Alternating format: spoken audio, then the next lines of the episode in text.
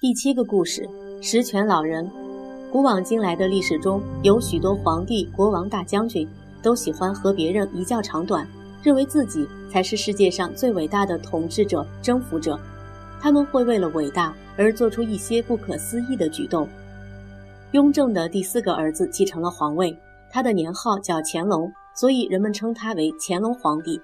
自出生以来，他就受到祖父和父亲的疼爱，无忧无虑地长大。顺利当上了皇帝，并且乾隆的祖父和父亲已经将国家建设的又强大又富足，根本不需要他再奋斗了。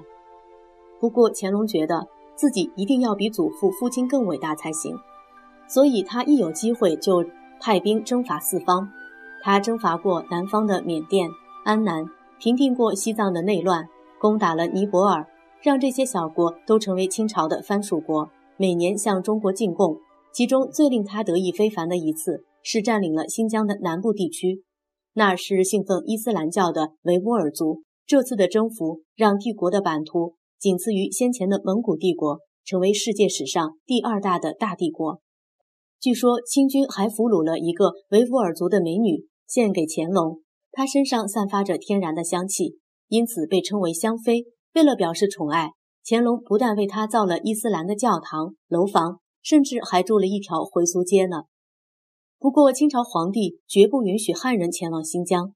早先住在那儿的汉人也不许和回族人住在同一座城市，不许通婚，不许交朋友，以免两族人汇合起来对付满族人。另一件让乾隆得意的事，是他解决了西藏的宗教纷争。西藏是世界上最高的高原，崇山峻岭几乎和世界隔绝，在历史上也曾有一段时间。出现过强大的王国，不过后来当地的人信了喇嘛教，他们的统治者就是教主，人们尊称教主为达赖和班禅。达赖的意思是指大海，班禅则是指精通一切的学者。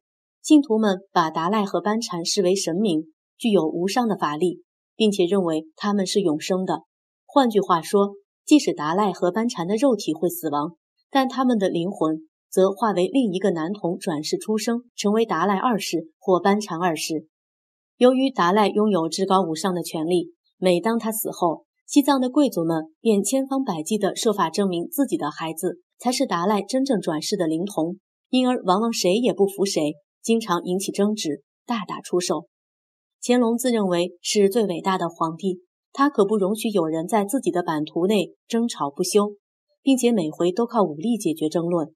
也不是很好的办法，于是便替西藏人定了一种抽签的规定，立即在当地的一座大庙里供奉着一个金瓶。每逢达赖或班禅死后，就把两个男童的姓名写在象牙做成的签上，再加上一枚空白的象牙签，一起投入金瓶内。当喇嘛念完七天经后，便由清朝派驻的西藏大臣当众抽签，被抽中的灵童就是新的达赖或班禅。若抽到空白签，则必须重新找灵童，再次抽签。从此以后，西藏的贵族们就少了争执。不过从那时起，清朝的西藏大臣地位就超过了达赖和班禅，因为这有点像游戏的孩子，由于老是互相指责不公平，不料旁边跳出一个人，告诉大伙说：“来，我替你们定一套游戏规则。”结果那个人却成为大家的仲裁者。按照喇嘛教的规定。做一名喇嘛是不能结婚的，所以聪明的清朝皇帝便鼓励西藏人做一名虔诚的、受人尊敬的喇嘛。这样一来，本来人口就不多的藏族人就越来越少了。乾隆和他的祖父、父亲一样，也制造了许多令人恐怖的文字狱事件，让很多读书人吓得噤若寒蝉。不过，对于文字和书籍，他也做了一件空前了不起的大事，因为乾隆命人把自古以来。天下所有重要的书籍全部收集完整，编写成一套有史以来世界最大的丛书，取名为《四库全书》。当然，乾隆皇帝也想趁着整理的机会，把一些不利于统治者的文字书籍统统揪出来销毁或禁掉。为了编辑这套大书，动员了三千八百多位学者，夜以继日的工作，整整花了十年的功夫才完成。《四库全书》共有三千四百七十五部书籍。没有谁能够全部看完它，尽管其中的每本书或许都是历代最聪明、最杰出的人所写的，但如今大多数的作者和书名，人们连听都没有听说过。要不是这一次有个总整理，恐怕要失散的更快了。四库全书都是由学者手抄，并且抄了七份，分别放在七个地方供人查阅。这样惊人的大手笔，果然非同小可，因而有人把它和万里长城、京杭大运河并列为中国古代三大工程呢。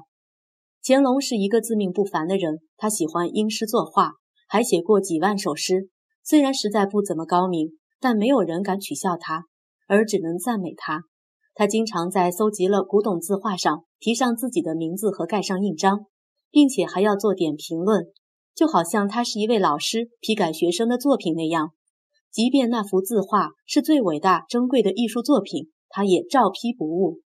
小时候。我的班上有位功课很好的同学，除了每次要考第一名外，他还要体育、音乐、美术都名列前茅，甚至连游戏嬉戏也非得强出头不可。